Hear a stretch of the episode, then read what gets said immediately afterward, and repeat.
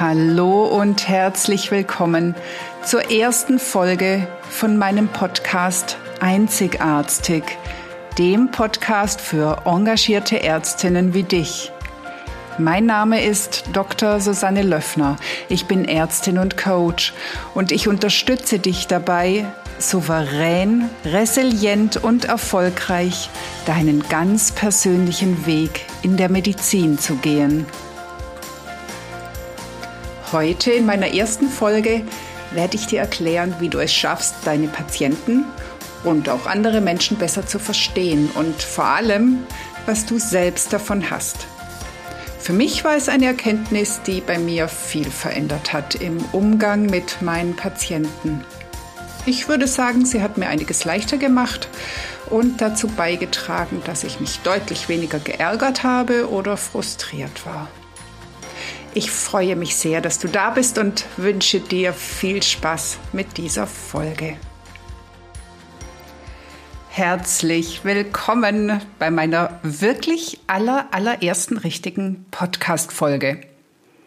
Also genau genommen ist es jetzt ähm, sicher schon die fünfte oder sechste. Also es ist der fünfte oder sechste Versuch. Ich habe diese Folge bereits mehrmals aufgenommen, aber Mal war sie mir zu lang oder zu wirr oder irgendwas anderes hat mich gestört. Und du lernst hier gleich eine Seite an mir kennen. Denn auch wenn ich versuche, perfekt unperfekt zu sein, kommt der Perfektionismus doch immer wieder durch. Aber ich arbeite daran, denn perfekt wird es nie werden.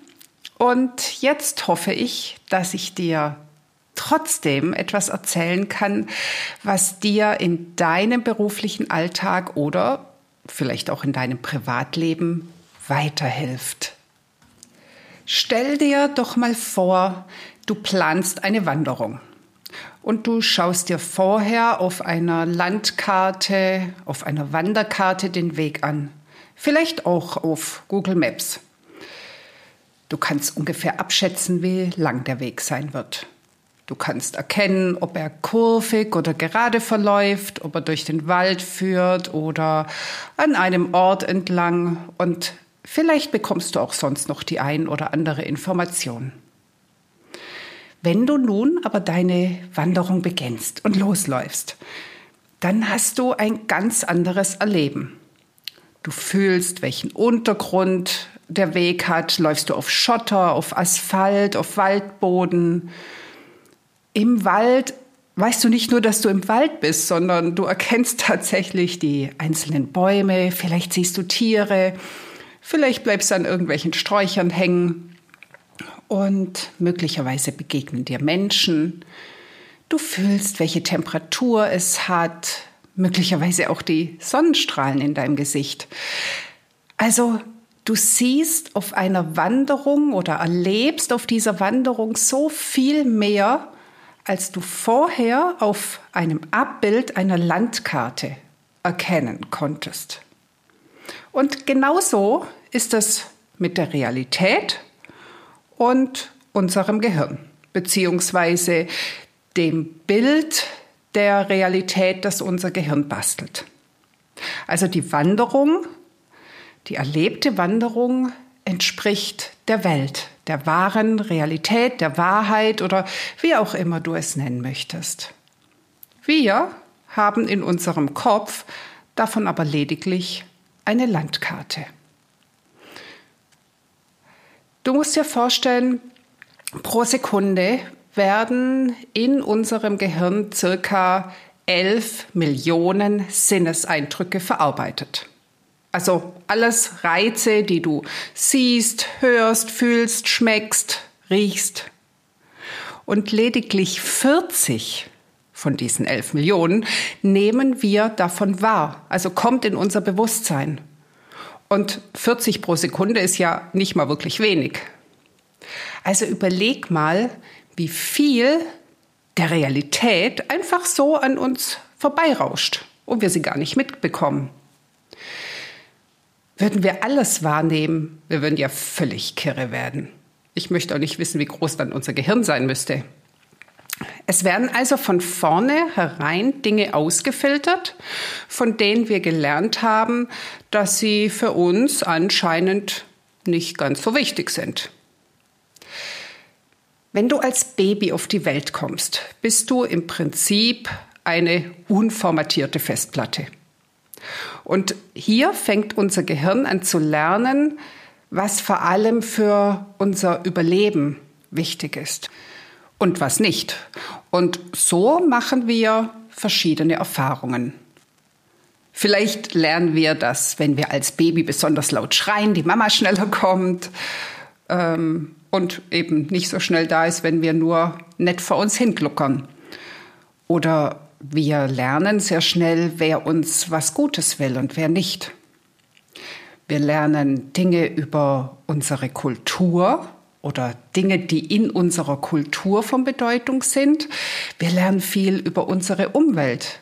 Und wir lernen vor allem von unseren Eltern, Geschwistern, Lehrern, Erziehern und natürlich auch noch von anderen Menschen, die uns wichtig sind. Dinge, die wir hören, verallgemeinern wir gerne und glauben, dass aus häufig ein immer wird. Also sprich, wenn wir häufig ein ähnliches Erlebnis haben, dann denken wir, dass das immer so sein muss. Und manche Dinge, die in unserer Erfahrung nicht bedeutend sind, die tilgen wir. Und in der Folge tauchen die quasi gar nicht mehr in unserem Bewusstsein auf. Außerdem verzerren wir manche Sachen. Also manche Dinge bauen wir in unserem Gehirn viel, viel größer, bunter, schöner, wichtiger, toller als andere Dinge. Und so baut jeder von uns aufgrund seiner Lernerfahrungen seine ganz eigene Brille, seine ganz eigenen Filter. Und ja, mit dem Filter, den Filtern gehen wir dann als Erwachsene durch die Welt.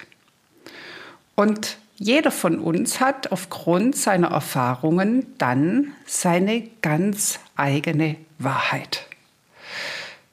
Die wirkliche Wahrheit, die kennen wir alle nicht.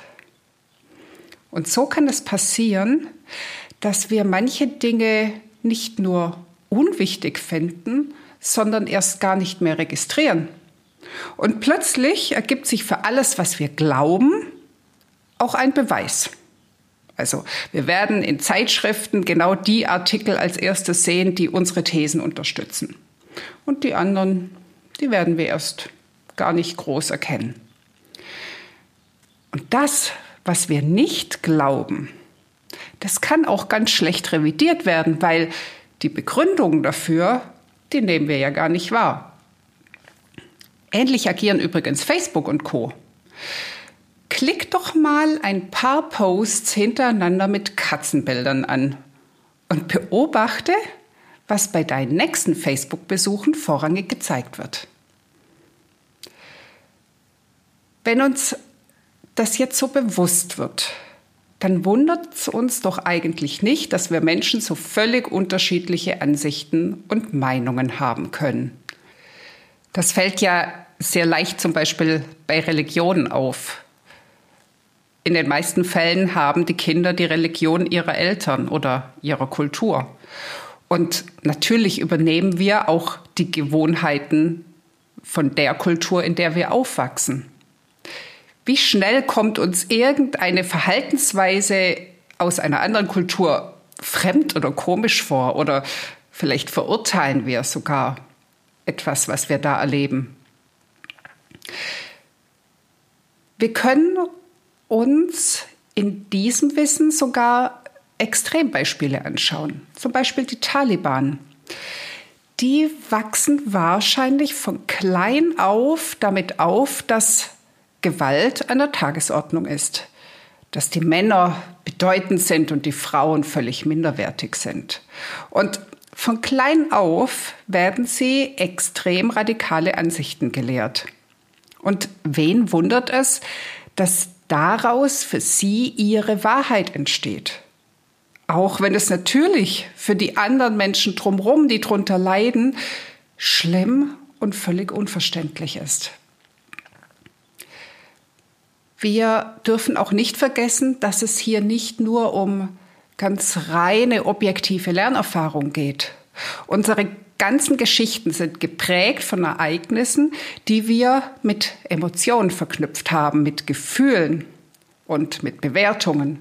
Und so kann es sein, dass dem einen eine Situation jetzt viel mehr Angst macht als dem anderen, weil er zuvor schmerzhafte Erfahrungen damit gemacht hat. Und wir werden durch Worte, durch Sätze, durch Situationen bewusst oder unbewusst an emotionale Erfahrungen erinnert und spüren unter Umständen die erlebten Emotionen in gleicher starker Qualität wie früher, auch wenn es jetzt der Situation gar nicht angemessen ist. Hier hat unser Gehirn Verknüpfung geschaltet, so dass wir die Erlebnisse von heute nicht rein objektiv betrachten, sondern sie immer irgendwas mit unserer Vergangenheit zu tun haben. Und so lässt sich doch erklären, wie es dazu kommen kann, dass so viele unterschiedliche Meinungen vorherrschen oder Menschen so viele unterschiedliche Meinungen und Ansichten haben. Und die meisten von uns beharren darauf, Recht zu haben. Und wir alle, ich glaube ausnahmslos, wir alle tun uns manchmal schwer, von unseren Meinungen abzuweichen. Das ist aber auch gar nicht zwingend notwendig. Denn wir können andere Menschen akzeptieren, ihre Meinung stehen lassen, wenn wir uns bewusst machen, dass es an ihren Erfahrungen und Erlebnissen liegt, dass sie so denken, wie sie denken, ohne dass wir diese Meinung annehmen müssen. Es geht lediglich um die Akzeptanz. Und ich gebe ganz ehrlich zu, dass es mir trotz dieses Verständnisses manchmal sehr, sehr schwer fällt, andere zu verstehen. Und es gibt auch Menschen, die möchte ich überhaupt nicht verstehen. Aber trotzdem gelingt es mir mit diesem Verständnis deutlich häufiger, andere Ansichten stehen zu lassen und mich auch nicht zu ärgern über die anderen oder weniger zu ärgern, wenn sie etwas behaupten, was für mich völlig unlogisch oder völlig Banane ist. Und ich bin mir vor allem inzwischen bewusst, wie wenig Sinn es macht, Menschen von meiner Meinung überzeugen zu wollen. Was ich selbst tun kann, ist mir immer wieder klarzumachen, dass auch ich eine Brille aufhabe und ich kann immer wieder versuchen, diese Brille abzusetzen, um meine Wahrheit zu ergänzen, zu erweitern und um neue Dinge zu erkennen und um mir damit vielleicht sogar neue Möglichkeiten zu schaffen. Denn, sind wir doch ehrlich, meistens sind wir ja selbst durch unsere Ansichten gefangen und blockieren uns. Wir nehmen uns selber Möglichkeiten und Flexibilität. Wenn wir aber bereit sind, uns zu öffnen und wirklich zu hinterfragen, warum wir glauben, was wir glauben oder eben nicht glauben, dann bekommen wir, dann, dann eröffnet sich für uns ein Potenzial, uns weiterzuentwickeln und zu wachsen. Ich kann dir das anhand der Schulmedizin oder klassischen Medizin erklären.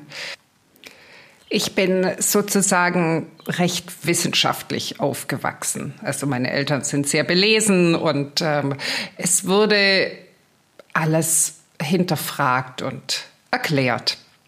Und ich habe Medizin studiert und jahrelang evidence-based Medizin mit Überzeugung und ja durchaus auch mit Erfolg gemacht. Und erst im Rahmen meiner Coaching-Ausbildung ist mein System, meine Wahrheit ein bisschen ins Wanken geraten. Ich habe nämlich plötzlich Erfahrungen gemacht mit Techniken, die ich als effektiv und wirkungsvoll erlebt habe, obwohl ich sie beim besten Willen nicht erklären konnte. Und ich habe plötzlich positive Erfahrungen gemacht, obwohl ich daran eigentlich gezweifelt habe. Und plötzlich habe ich mich gezwungen gefühlt, mir zu überlegen, wie, wie, wie das denn sein kann. Und ich habe auch für mich tatsächlich Erklärungen gefunden und die würde ich gern mit dir teilen. Wenn wir nochmal zurück zur Wissenschaft gehen, also zum Beispiel zur Medizin. Wie werden Studien gemacht? Es ist doch meist so, dass jemand eine Hypothese hat, die er durch eine Studie bestätigt oder eben nicht. Aber bedeutet das nicht, dass es noch ganz viele andere Möglichkeiten geben könnte, die einfach keiner untersucht hat? Oder was wäre, wenn wir zum Beispiel mit unseren Sinnen einfach nur einen Bruchteil der Wahrheit erfassen können? Eine Fledermaus würde uns vielleicht was ganz anderes erzählen. Und vielleicht können wir ja auch mit unserem Gehirn, mit unserer Denkfähigkeit Dinge gar nicht umfassen. Ich meine, wie viele Sachen bleiben philosophisch, weil wir sie nicht erklären können. Und das heißt aber doch nicht, dass sie nicht da sind. Und um ganz ehrlich zu sein, wie oft haben wir auch bei wissenschaftlichen Erkenntnissen festgestellt, dass wir sie später revidieren müssen? Um auf den medizinischen Bereich zurückzukommen. Ich erinnere mich sehr gut an die ganzen Diskussionen um die Hydroxyethylstärke, HAES. Mal war es der letzte Schrei, der absolut notwendig und lebensrettend war. Und dann wurde es wieder zum Teufelszeug erklärt und das Pendel schwang hin und her und unterschiedliche Fachrichtungen standen auf der einen oder auf der anderen Seite und einmal war die Studie wichtiger und mal die und naja, am Schluss wurde es nicht mehr verwendet. Aber auch wenn ich mich jetzt der Wissenschaft so ein ganz kleines bisschen Skepsis entgegenbringe, bedeutet das jetzt natürlich nicht, dass ich deswegen alles andere glaubt, was nicht bewiesen ist. Das muss ich auch gar nicht. Ich bin immer noch skeptisch gegenüber vielen Behauptungen, auch im alternativmedizinischen Bereich. Zumal ja leider eine fehlende Beweispflicht ähm, auch Tür und Tor für jeden Schwindel öffnet. Also im Prinzip kann jeder überzeugend behaupten, dass er eine Heilmethode entwickelt hat. Und trotzdem bin ich inzwischen bereit, Neues auszuprobieren und meine eigenen Erfahrungen zu machen, meinen Horizont zu öffnen und vielleicht erlebe ich dadurch ja ganz neue Dinge. Und mir nutzt es auch als Ärztin, denn ich kann den Wunsch des Patienten, egal wie er aussieht, besser respektieren, wenn sein Weltbild mal nicht zu meinem passt ich muss mir auch nicht die Mühe machen, ihn auf Teufel komm raus von irgendetwas zu überzeugen. Denn das wird mir sowieso nicht gelingen. Und auf die Art und Weise muss ich seine Ablehnung gegen meine Vorschläge nicht persönlich nehmen. Ich weiß einfach, dass sie für ihn selbst nicht passen. Das hat ja nichts mit mir zu tun. Ich hatte auf der Intensivstation einen jungen Patienten, der all meine Therapievorschläge abgelehnt hat. Und zwar immer mit Begründungen, die für mich medizinisch gesehen absolut nicht nachvollziehbar waren.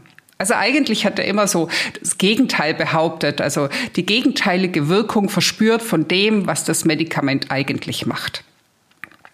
Ich habe mit ihm Grabenkämpfe ausgefochten. Ich weiß nicht, wie viele Stunden ich mit ihm und seinen Eltern verbracht habe, in der Hoffnung, sie zu überzeugen. Denn ich wollte ja, dass es ihm gut geht. Ich wollte wirklich das Allerbeste für ihn. Und trotzdem habe ich in den Diskussionen immer verloren.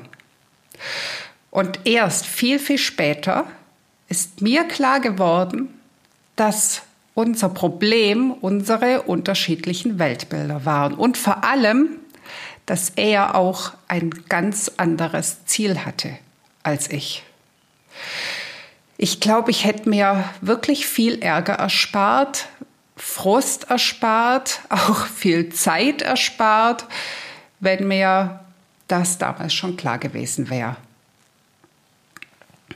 Darum ist meine Empfehlung, biete deine Hilfe, deine Therapie, deine Meinung einem anderen Menschen als eine Art Buffet an und überlass deinem Gegenüber, was er sich davon nimmt und ob er sich was davon nimmt. Denn letztlich ist die Verbindung, das Vertrauen zwischen dir und deinem Patienten, was ja auch mit gegenseitigem Verständnis zu tun hat und mit der Freundlichkeit, der Miteinander. Das ist das, was den allergrößten Therapieerfolg bringt. 30 bis 70 Prozent Therapieerfolg beruhen auf dem Verhältnis zwischen Arzt und Patient. Und wenn du jetzt durch ein verständnisvolles Auftreten und durch eine Akzeptanz genau diese Allianz förderst, wirst du wesentlich mehr Erfolge erzielen, wie wenn du versuchst, auf Teufel komm raus, deine Meinung durchzusetzen.